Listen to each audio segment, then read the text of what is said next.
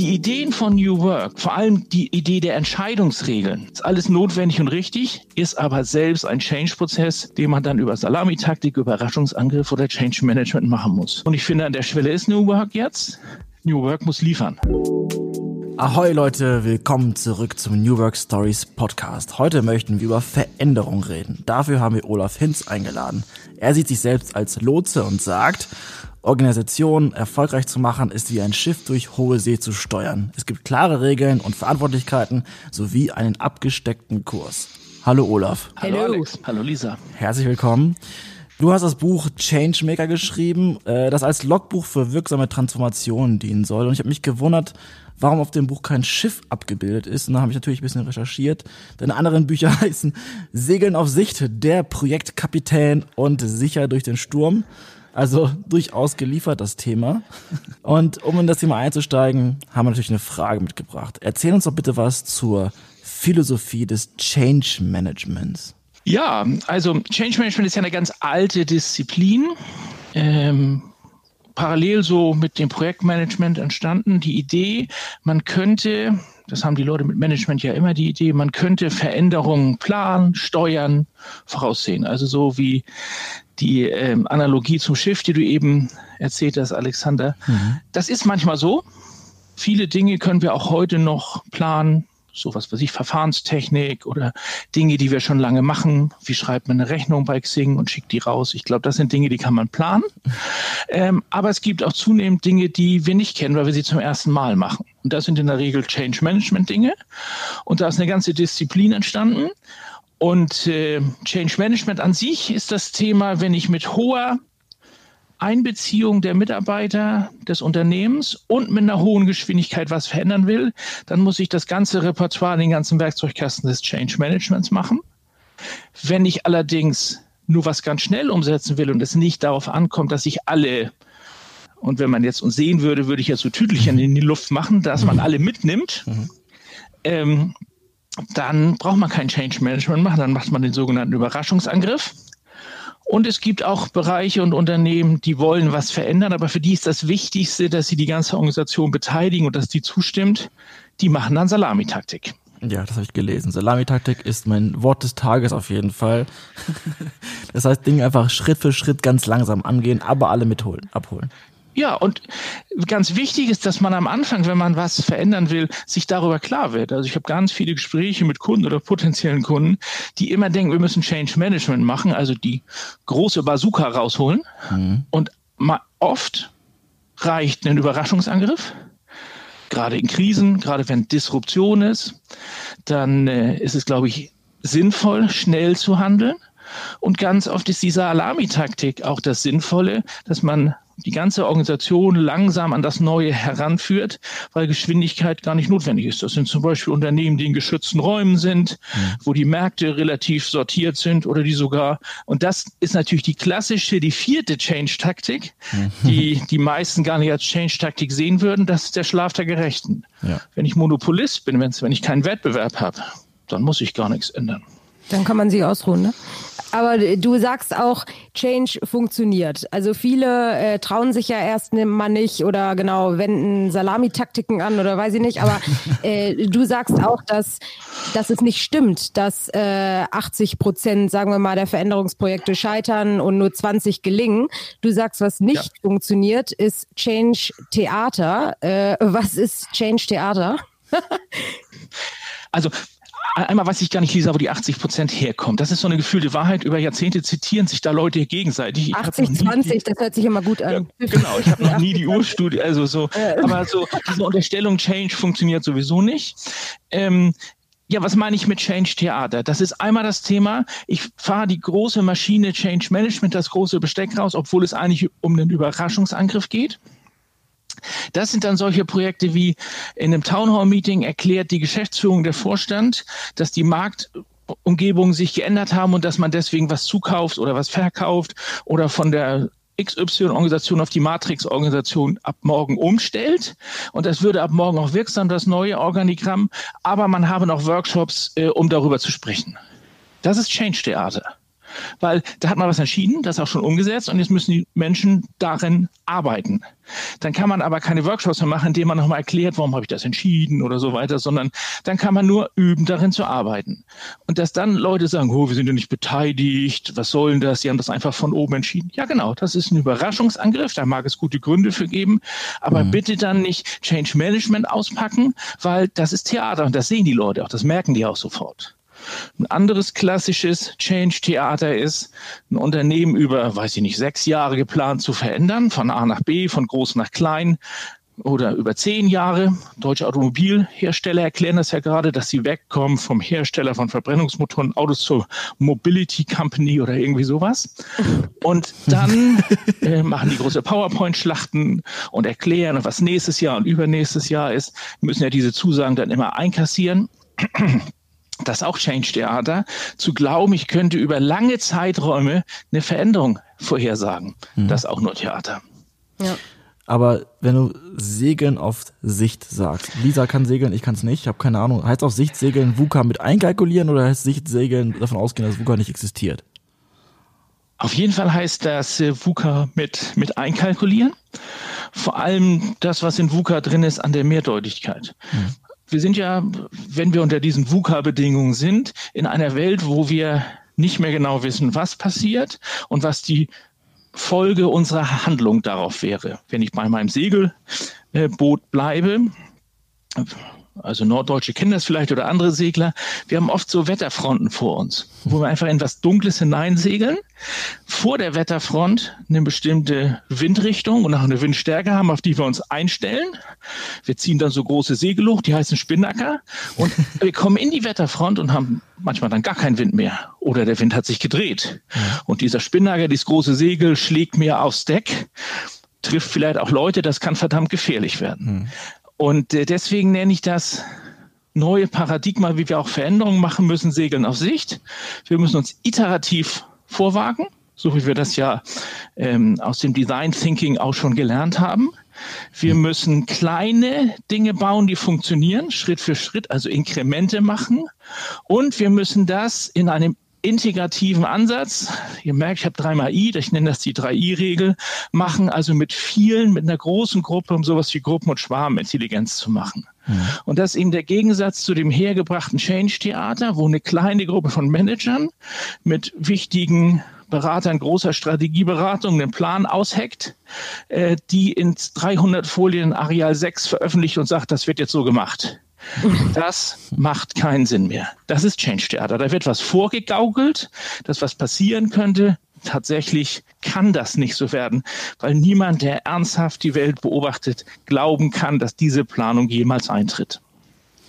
Wenn es nicht das Change-Theater und Präsentationen mit Areal 6 äh, sind, äh, die funktionieren, dann erzähl uns doch mal, wie funktioniert denn richtiges Change-Management und Transformationsprozesse? Die Präsentationen sind nicht alles, nehme ich mal an. Nein, sag mal, ich, ich rede so ein bisschen natürlich eher flapsig, Lisa, von diesen Präsentationen, weil wir das ja kennen. So fangen die ja immer ja, an. Ne? Absolut, ne? ja, ja, klar. Kommen dann aus ihrem Besprechungsraum raus und zack, und auf einmal liegt da alles. Ähm, aber was das auch erhellen soll, ist das Thema, dass ähm, Transformationen, die jetzt passieren, die immer unter der Idee von Change Management sind. Das heißt, wir müssen das relativ schnell machen und wir wollen eine hohe Beteiligung der Gesamtorganisation zu, dazu machen. Vor allem erstmal äh, in Gruppenformaten denken und eben nicht in Hinterzimmerformaten. Das heißt, zum Start sowas wie ein Barcamp zu machen oder früher gab es mal sowas, das hieß Real-Time Strategic Change. Großgruppenformate, in denen Menschen beteiligt sind. Alles, was wir jetzt auch aus den unter den New Work und agilen Formaten kennen, an großen Beteiligung. Das ist ganz wichtig und das muss am Anfang stehen. Also nicht, wie mein Beispiel vorhin war, was Change Charter ist, was verkünden und dann anfangen, irgendwelche Teamentwicklungen zu machen, damit die Leute sich in der neuen Matrix irgendwie zurechtfinden, die aber schon entschieden ist, sondern vorher zu, äh, zu, zu kommen und zu sagen, wir wollen von A nach B oder wir haben ein Problem oder wir wollen ein neues Ziel erreichen. Lass uns zusammen überlegen, wie das geht. Gut kuratierte Großgruppen ist ein wichtiger Punkt. Das zweite neben diesen Großgruppenformaten ist, dass ich ähm, wie wir das aus der agilen Welt kennen, in kurzen Einheiten vorangehe und plane. und dann überprüfe auf meinem Weg, habe ich das erreicht, was ich erreichen wollte oder muss ich vielleicht was anderes machen? Beispiel. Es gibt ja viele Unternehmen, die Veränderungsprozesse damit einleiten, von dass sie am Markt erfolgreicher werden müssen oder irgendeinen Angriff am Markt abwehren müssen. Im Sinne von, wir müssen jetzt alles online machen oder so. Ne? Wir haben vorher über Handel oder über stationär verkauft, jetzt müssen wir alles online machen. Dann kann man sagen, okay, wir müssen alles online machen und macht ein großes Projekt und kauft große Software und wir wissen ja alle, wie große Softwareprojekte laufen, ne? werden angekündigt und dann hört man sechs Monate nichts und dann kommt man morgens ins Büro und schaltet den Computer an und nichts geht mehr. So, das ist ja das typische Rollout-Projekt. Ähm, wirksame Transformation aus meiner Sicht, die ich eben 4.0 nenne, wäre dann so, dass man anfängt mit Prototypen und Tests zu arbeiten, zu sagen, wollen wir das mal für eine Produktgruppe machen, wollen wir das mal für ein Land machen, wollen wir das mal für einen Kunden machen. Hm. Und erst dann das Ausrollen auf die ganze Firma. Also diese Idee von Rollout, das ist ja ganz tradiertes Verständnis von Dinge zu verändern, gerade wenn es um Digitalisierung geht. Aus meiner Sicht ist Rollout viel zu gefährlich in unter VUCA-Zeiten, weil man viel zu viel Ressourcen auf nur ein Ziel konzentriert und dann haben wir immer dieses Durchhalteding. Jetzt haben wir damit angefangen, jetzt müssen wir das durchsetzen, jetzt machen wir das so, obwohl es auf dem Weg schon ganz viele Hinweise gab von, oh, vielleicht nicht, vielleicht nicht so, vielleicht anders. Jetzt sind wir ja kein Change Management Podcast und ich versuche mal eine andere Flughöhe anzusegeln. Hey, wir, oh, wie schlecht. Ich wollte gerade sagen, wir sind die ganze Zeit bei irgendwelchen Wassermetaphern und jetzt kommst du hier mit Flughöhe. Ja, Aber gut, sorry. Flughöhe anzusehen. okay. Der Verlag kam auf uns zu von deinem Buch und meinte, der Olaf hat eine steile These und zwar New Work ist heiße Luft. So. Mhm. Und du hast gerade eben New Work schon selber angesprochen. Warum sagst du das? Warum sagst du sowas Gemeines zu uns? Also, erstmal hat der Verlag das gesagt, dass New Work heiße Luft ist. Ich will es ich will's mal so formulieren. Ich finde, New Work muss erwachsen werden. Mhm. Also, ich finde, dass man in, äh, ähm, wie immer, wenn was Neues entsteht, zwischendurch auch so Phasen hat der Überhitzung oder der heißen Luft. Mir fallen da eine Menge oder einige sogenannte Evangelisten ein. Ähm, wir hatten im Vorgespräch darüber geredet. Ich war vor Corona war das noch bei einem guten Kunden, die haben eine Führungskräfteveranstaltung gemacht und haben einen der New Work Evangelisten eingeladen, der hat dann seinen Vortrag gehalten und, und dann stand jemand aus der Produktion, Meister aus der Produktion auf und sagte, dann erklären Sie mir doch jetzt mal den Unterschied zwischen dem, was Sie gesagt haben und der Gruppenarbeit, die wir hier schon seit 20 Jahren machen. Hm. So, ähm, ich glaube, dass wir in dem Thema New Work jetzt gerade an einem guten Punkt sind. Da gab es den Reiz des Neuen, und dann diese Zeit, wo man so Deutungshoheit über Begriffe kriegen wollte, New Work, da wird dieser Container gefüllt mit allem Möglichen. Und wir erleben ja auch seit einigen Monaten, dass da auch so eine Übersättigung eintritt. Leute sagen jetzt mal Schluss, noch eins, ist ja nervig und so weiter. Also ist eine gute Chance, jetzt New Work, und das meine ich mit Erwachsenwerden, jetzt mal so in die Mühen der Etappe zu überführen und zu sagen, das ist auch Arbeit.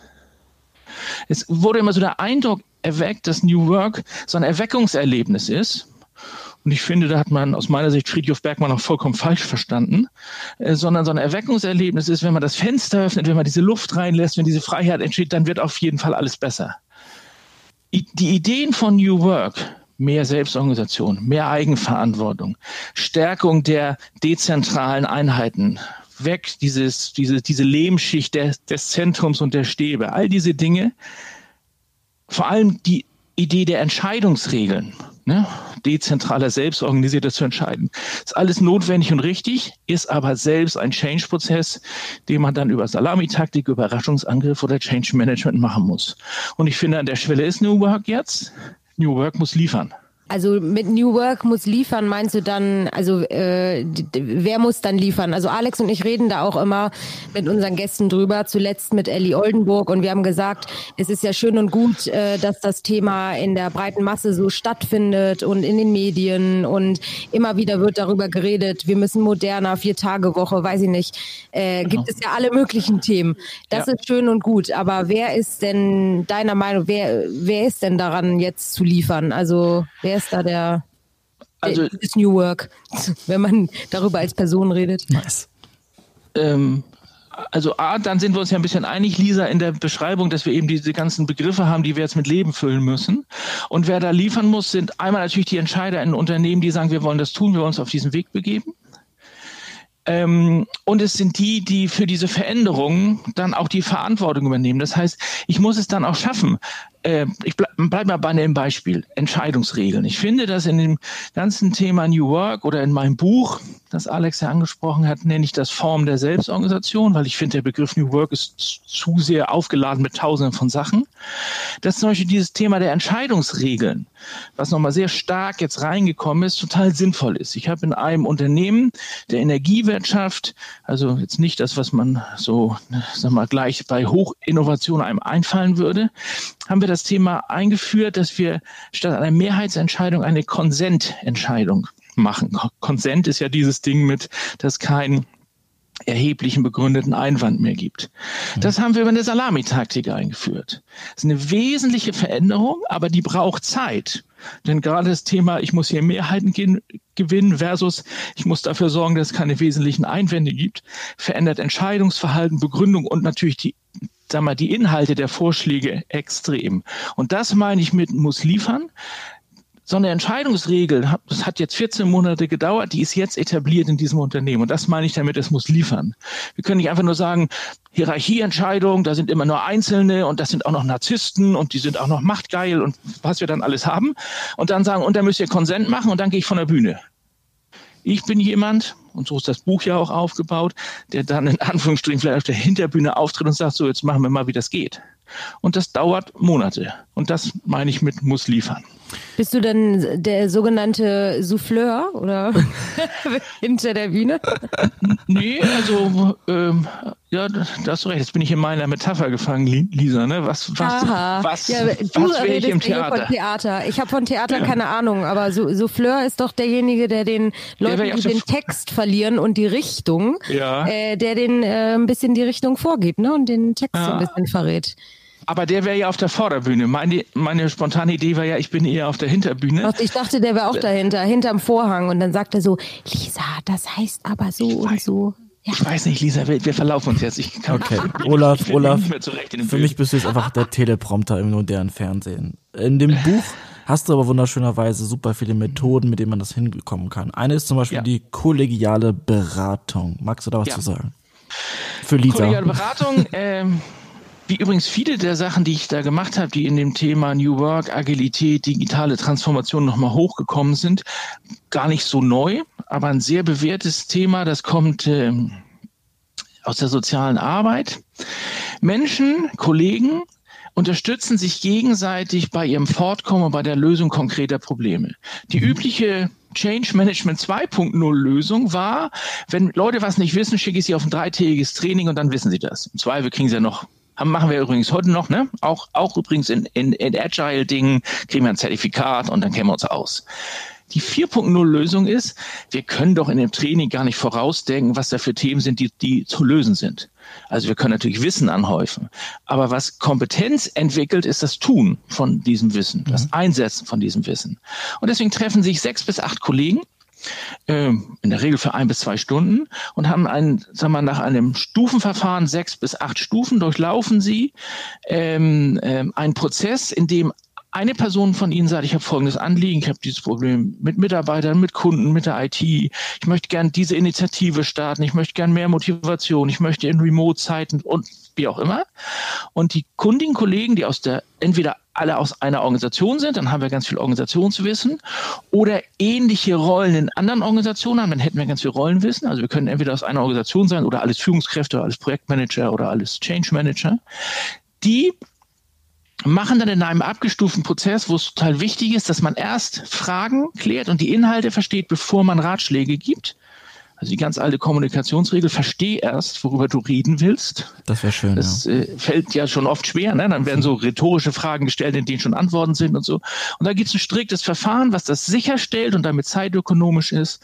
Und so kann man in so einer Achtergruppe in einer Stunde praktische Hilfestellung leisten und, das sichert das Verfahren auch, äh, dass auch die, die das Anliegen gar nicht mitgebracht haben, trotzdem was mitnehmen, weil die Anliegen so ähnlich sind, weil sie aus dem gleichen Unternehmen sind oder in der gleichen Rolle sind, dass sie alle was gelernt haben.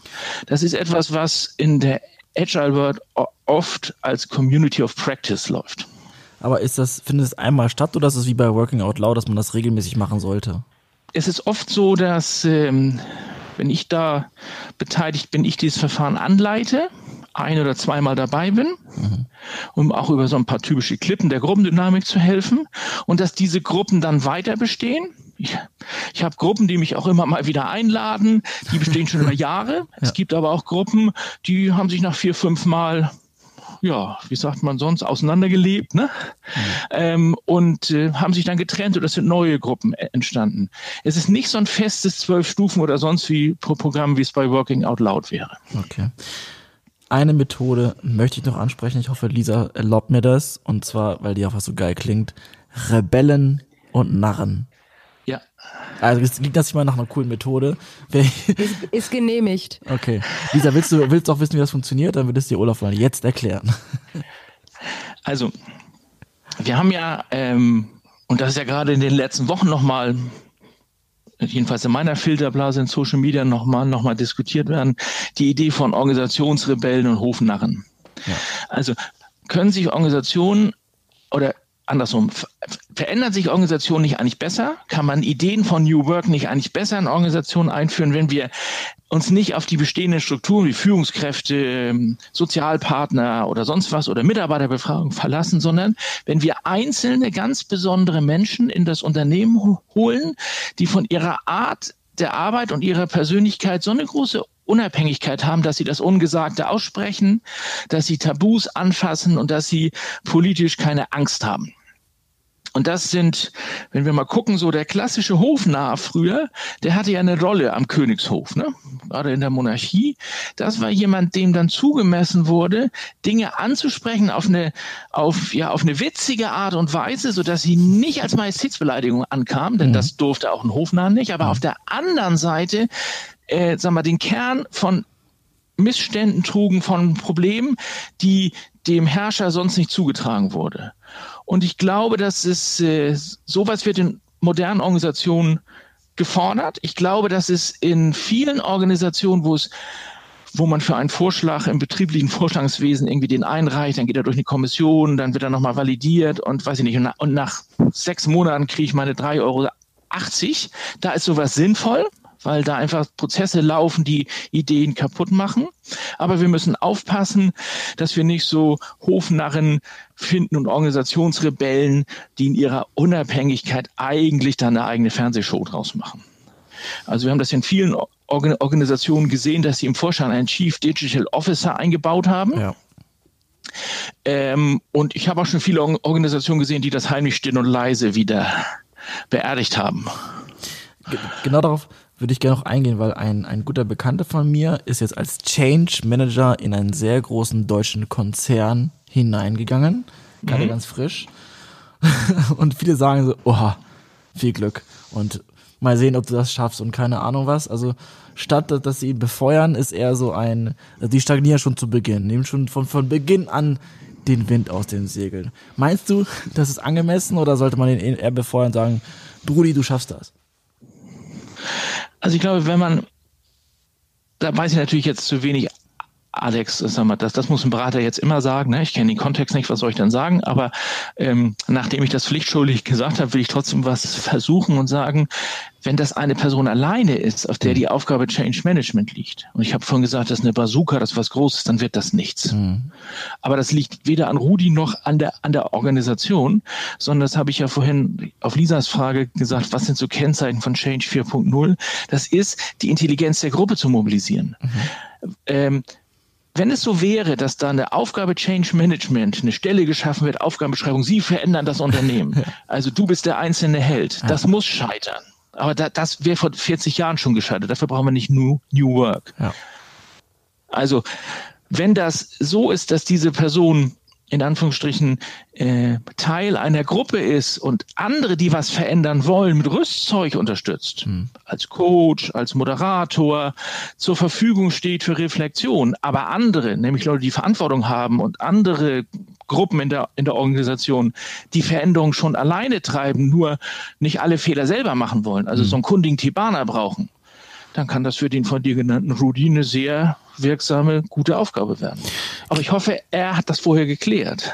Das hoffe ich für ihn auch. Wir werden ja sehen, wie sich das in den nächsten Monaten entwickelt. Ich habe schon von vielen Menschen gehört, die sich bei diesem Unternehmen die Zähne ausgebissen haben. Ich bin ganz gespannt. Aber ähm, frage mich halt entsprechend, was könnte ich ihm raten? Soll ich ihm sagen, hey, kauf doch mal das Buch von Olaf, da sind die, äh, die sieben Schritte zu, zum, zum Change Management drin? Oder wirf das Handtuch? Also, also klär die Rolle, ne? so wie ich das jetzt eben mal holzschnittartig versucht habe. Ja. Ähm, klär die Rolle und, und überdehn deine Rolle nicht. Und immer, sag mal, ähm, eine äh, in, in anderen Büchern, die du zitiert hast, findet man auch in den Projektkapitänen zum Beispiel, wirksames Projektmanagement braucht keine Helden. Also immer wenn Rollen zu Helden aufgeblasen werden, deswegen habe ich ja von Organisationsrebellen gesprochen in dem Buch. Mhm. Rebellen haben eine Funktion, wenn sie die nicht überdehnen, aber Helden sterben den Heldentod. Ich finde übrigens, dass in dem Kontext von New Work entsteht so ein neuer Held. Das ist der sogenannte Agile Coach. Ähm, Jetzt erst, den gibt's doch schon seit äh, der, den Agile Coach. Ja, aber erzähl ja, mal.